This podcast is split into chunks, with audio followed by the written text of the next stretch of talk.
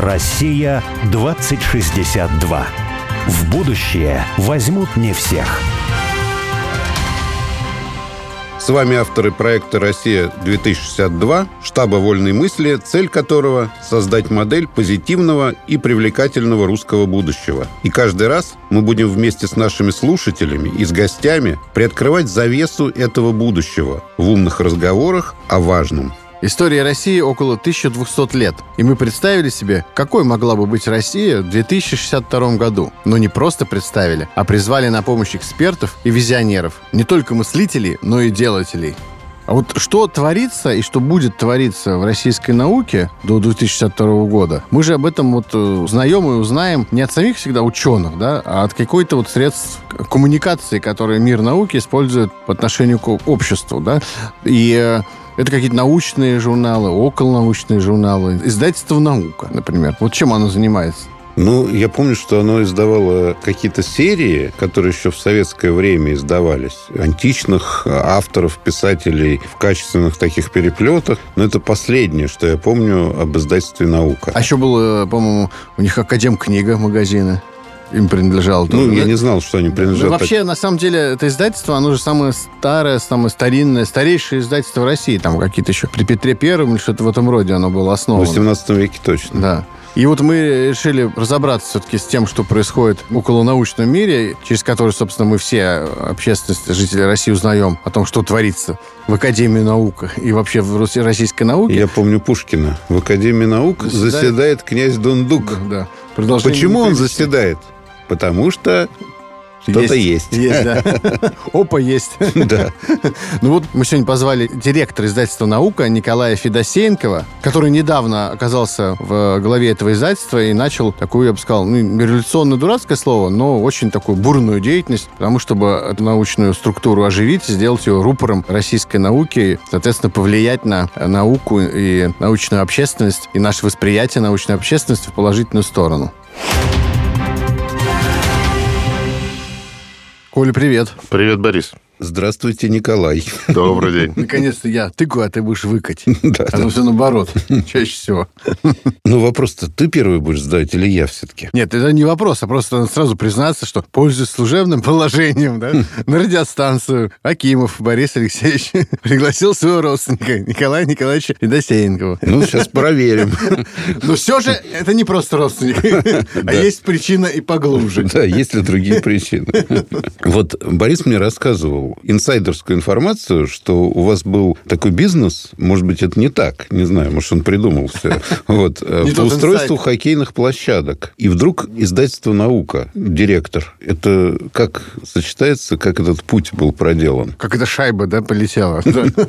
Заниматься научной коммуникацией издательскими вопросами я начал еще в 2011 году. Был такой голландский холдинг, он и существует сейчас в мире, Волтерс Клювер, один из крупнейших информационных гигантов в мире. И была его российская дочка, в которой я работал и занимался юридической литературой, возглавлял ряд юридических журналов. Поэтому издательством я начал заниматься давно, что не помешало мне в какой-то момент с друзьями начать играть в хоккей и основать общественный фонд, который как раз и занимался, и занимается строительством и управлением ледовыми аренами. Ну, то есть это такой социальный бизнес, я бы сказал, да? Да, ну, да. Бизнес как дело, понятно. А хоккей сейчас в твоей жизни присутствует? Два раза в неделю. А ты в футбол играешь а два раза да. в неделю, да? А я да. Понятно. Ну, в Переславле. А я волейбол. Тут выяснили как-то в, в одной из передач, что у меня даже травма точно такая же, как э, у чемпиона Олимпийских игр да, по волейболу. Гордись. Да, а я тебя какая, Коль, травма? Душевная. Хочется играть лучше.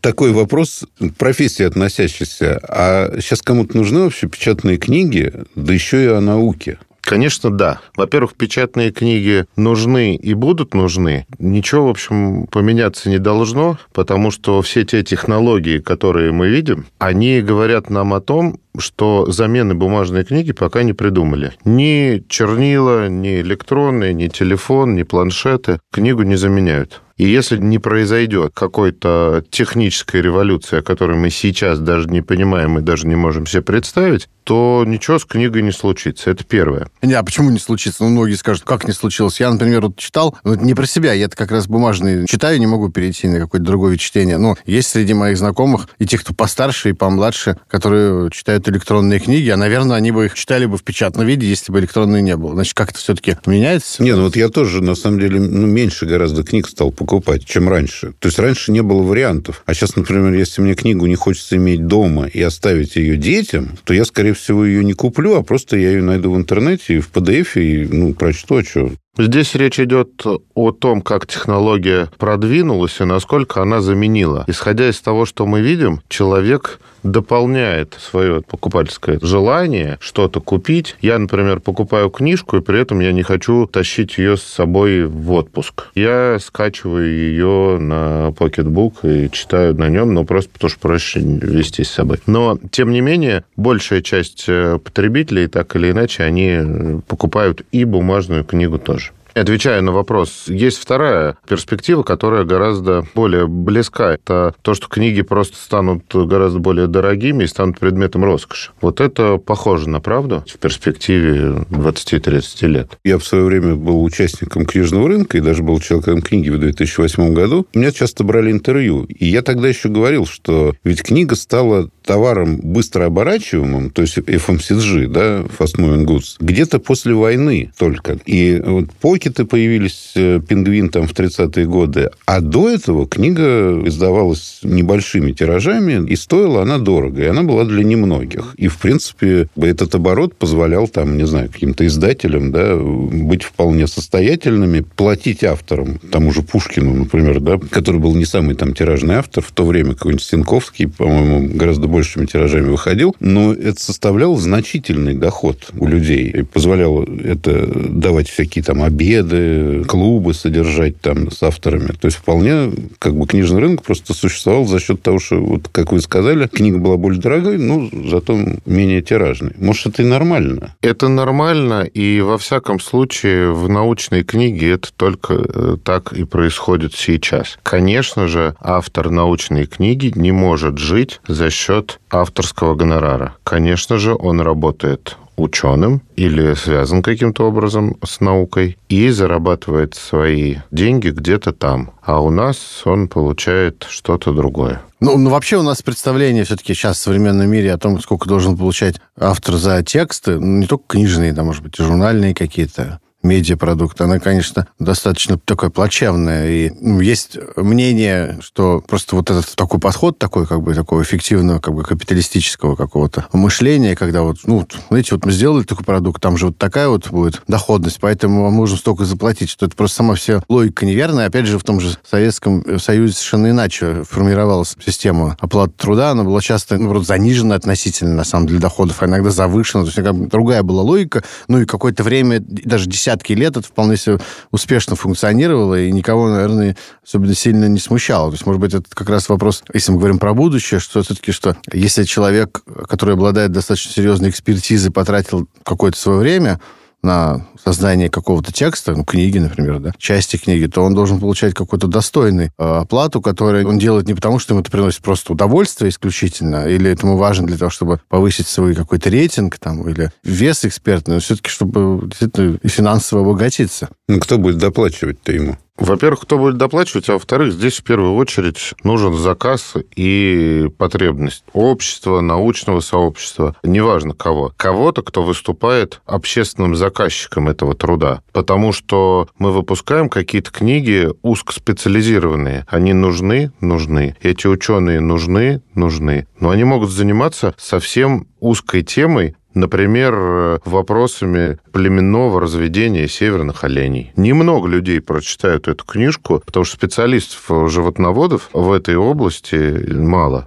И плюс она должна как-то туда дойти. Но при этом человек свой труд писал, старался, изучал, хотел остаться в истории, но только запроса нет и спроса нет. Он должен либо сам это профинансировать в наших условиях рыночной экономики, либо сделать такую книжку, которую можно будет либо продать. Либо экономику отменить. На самом деле вопрос, все-таки учредителем издательства является государство, издательство «Наука». И вот когда вы пришли директором, вас пригласили, учредитель какие задачи ставил перед вами? Учредитель государства в лице Министерства науки и высшего образования. И задача была создать крупнейшее российское научное издательство. Вот это на самом деле я не просто так вопрос задал, да, потому что, ну, какое-то время назад даже государство, как единственный акционер каких-то компаний, угу. ставило исключительно задачи по максимизации прибыли что вот, вот что странно. И вот э, хорошо, что в данном случае я понимаю, что издательство не должно быть убыточно, да, и государство не должно, наверное, его все время дофинансировать, но при этом задача основная, как я понимаю, создать крупнейшее научное издательство в мире, как я понимаю. Или в России. И крупнейшее, наверное, и по весу научному. Мы уже были крупнейшим научным издательством в мире а. в конце 80-х годов. И ну, скажем так, не пережили переход вот на ту самую рыночную экономику. В 90-е наука была недофинансирована, и это, конечно же, сказалось на издательстве «Наука» как последнем этапе, как считалось в советское время, науки. Что касается задачи, конечно же, мы не должны просто говорить о том, что мы станем самыми крупными в России. Когда мы станем самыми крупными в России, мы уже будем серьезным самостоятельным игроком на российском рынке, не, на не мировом самым, рынке. Да, самым крупным не вообще издательством, да, а все-таки научным издательством. Конечно, потому конечно. что больше, чем Эксмо или СТ быть ну, это как, с Газп... это как с «Газпромом» соревноваться. И мы двигаемся к этой цели, на самом деле, семимильными шагами. С 24 года издательство «Наука» становится единственным поставщиком редакционно-издательских услуг Российской Академии Наук. Это значит... А так и было, да, раньше, когда-то?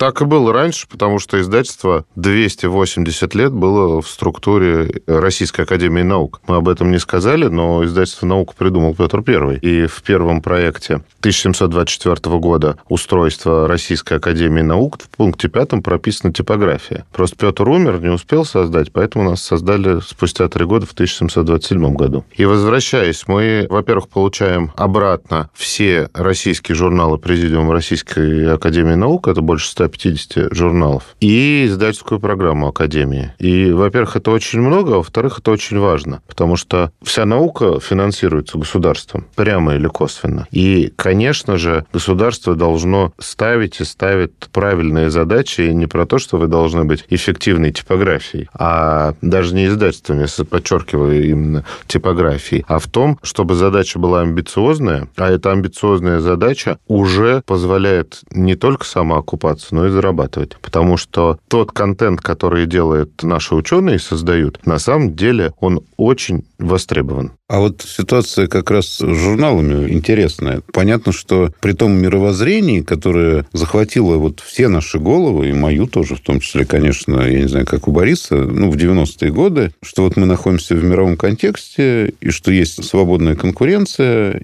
и сама по себе свободная конкуренция, она приводит к какому-то прогрессу. Соответственно, не должно быть никакого протекционизма. И вот так я понимаю, что журналы, которые были в Советском Союзе, ценимые во всем мире научные журналы, во-первых, на них продали права кому-то, во-вторых, индекс Хирша стал основным в оценке ну, это уровня, уровня говоришь, ученого. Да. Ну, то есть для Публикации того, чтобы... в иностранных журналах. Да, чтобы да. делать карьеру здесь, надо публиковаться не здесь, а за рубежом. И тогда у тебя вот есть шансы там что-то зарабатывать здесь в том числе. Да, и в результате мы пришли к тому, что наши журналы значимость потеряли и для российских ученых, и, соответственно, для мировой науки. Российские ученые стали платить деньги за публикации в иностранных журналах, а иностранные журналы получили вот я недавно слушал лекцию такого академика Максимова, ну, он медик, полярник, и он говорит, что они иногда просто придерживают публикации, а сами в это время проводят э, исследования. То есть это уже просто воровство интеллектуальной собственности, да. Вот, а потом свое исследование первыми публикуют,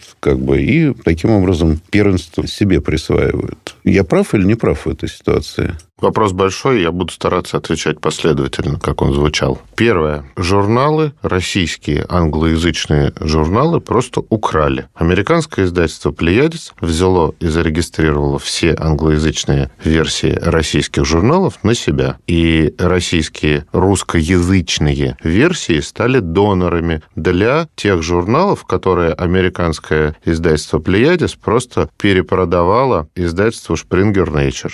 Мы не должны терять идентичность российской научной периодики, должны писать на русском языке, и это очень важно, и поэтому нужен протекционизм. Если вы сейчас посмотрите на итальянские или немецкие научные журналы, то вы удивитесь, что за последние 20 лет они перестали писать на своих языках и сразу пишут на английском. И это потеря идентичности. И поэтому нужен протекционизм. Это первое. А второе, рыночная экономика и здоровая конкуренция – это все отлично, когда речь идет о честной конкуренции. А когда конкуренция становится нечестной, когда кто-то по недомыслию или используя положение принимает какие-то решения во вред, то здесь необходимые меры по защите. Что, собственно говоря, сейчас и делается. Это очень важно, потому что мы должны защищать, еще раз подчеркну, свою идентичность и право российских ученых публиковаться на русском языке. Издательство «Наука» будет самостоятельно переводить это. То есть мы полностью берем на себя как издание российских версий, так и англоязычных зеркальных версий российских журналов. Ну, кстати, ведь это важно еще с какой точки зрения, да? Вот сейчас мы о любом разделе любой науки, физики, математики и так далее,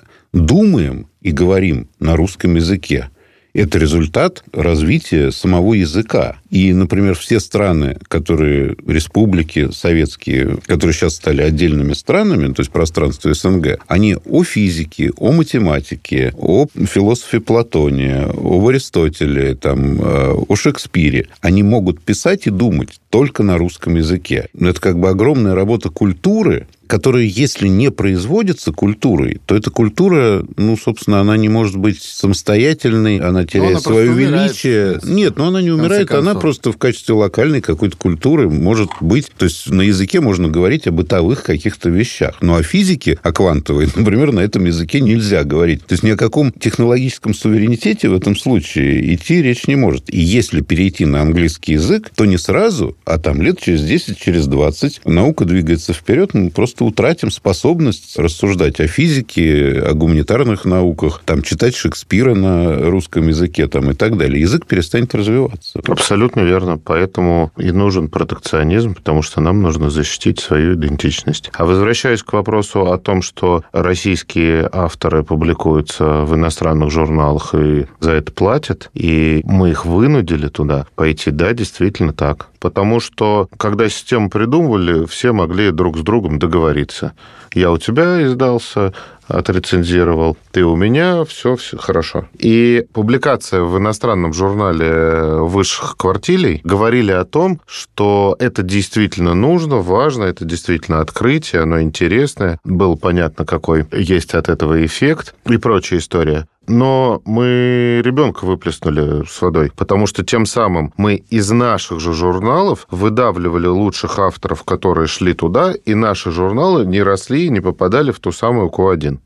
И сейчас нам эту систему нужно менять. Мы уже ее начали менять. Мы создали в России белый список российских научных журналов. Я являюсь членом межведомственной рабочей группы, которая как раз отвечает за этот журнал. И это огромный шаг, потому что мы утвердили в России список тех журналов, которые мы признаем действительно качественными, не мусорными, не хищническими. И это инструмент для российских ученых публиковаться, во-первых, в лучших журналах в мире, а во-вторых, тех журналах, которые, скажем так, разделяют те ценности, которые у нас есть в стране.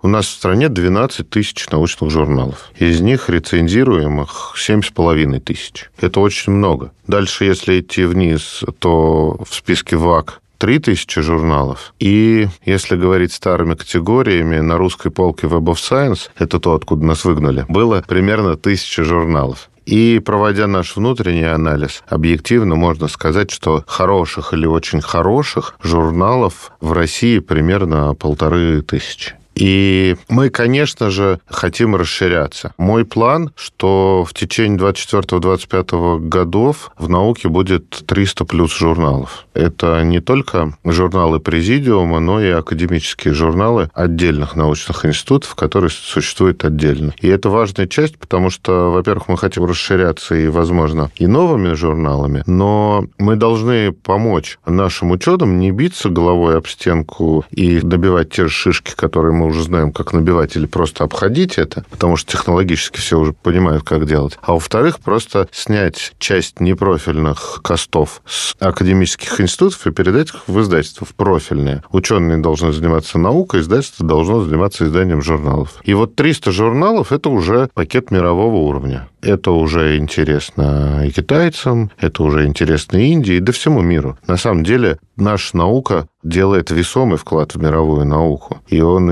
исчисляется где-то процентами, а где-то и десятками процентов в зависимости от отраслей. Совокупный вклад по разным оценкам 6-7% в мировую науку. Это колоссально, немногие страны могут. А если говорить в отдельных отраслях, там это вырастает в двузначные цифры. И, конечно же, никуда мировая наука от нас не денется. Ну, кроме того, журнал является еще и площадкой. То есть площадкой, которая позволяет вести разговор. Потому что одно дело там математика, физика, химия, ну, многие науки, в которых задел русской науки, советской науки огромен, и вот он действительно никуда, наверное, не денется, да, по крайней мере, в ближайшее время. Но существуют какие-то новые отрасли, где нет площадок, или площадки, как бы они такие прозападные, да, и поэтому разговоры там возможны только такие. И здесь важно, наверное, тоже не только на мировую ориентироваться, вот рынок, да, но просто создавать эти площадки площадки для разговоров. Конечно. И это есть на самом деле и в сверхвысокотехнологичных областях. Например, нет журнала по Science.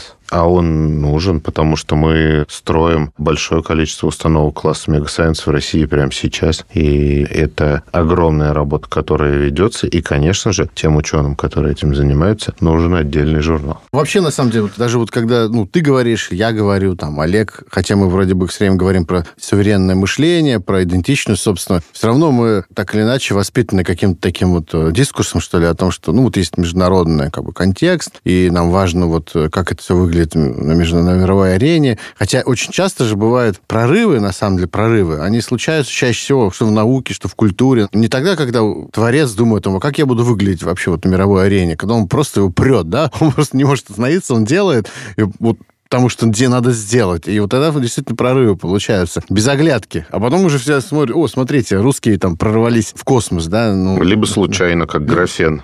Ну, то есть я к тому говорю, что, может быть, иногда надо давать карт-бланш каким-то людям э, науки здесь, в России, которые может быть, специально или, или случайно, или, или просто так сложились карты, ну, не смотрят на мировой контекст, а просто вот они двигаются вперед, потому что не могут не двигаться. И вот это вот какой-то свободе творческой воли нужно в научной среде давать выход, что ли, не бояться этого. На самом деле так и происходит. И поддержка науки сейчас очень большая. Может быть, это не видно невооруженному взгляду, но мне, как человеку изнутри и недавно вошедшему в управленческий резерв кадров в области науки и технологий, так называемый президентский резерв, я вижу ту поддержку и на самом деле то большое внимание, которое уделяется российским ученым. Просто в новостях говорят о тех вещах, которые более важны, которые более на слуху, но на самом деле мы огромный рывок совершили, просто огромный. Я в свое время там для сына, например, нанимал, ну, как в качестве репетитора, угу. там, выпускников, ну, естественно-научных факультетов университета, и мог им платить. Потом, будучи директором, ну, там, компании